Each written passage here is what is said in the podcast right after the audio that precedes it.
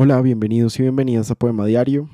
Hoy les voy a leer el comienzo de la obra de William Shakespeare, eh, Noche de Epifanía o Noche de Reyes, em, celebrando pues la Noche de Reyes.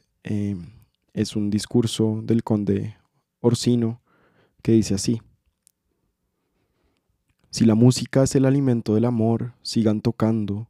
Denme exceso de música, que sin eso el apetito puede enfermarse y morir. Esa parte otra vez iba muriendo y cayendo.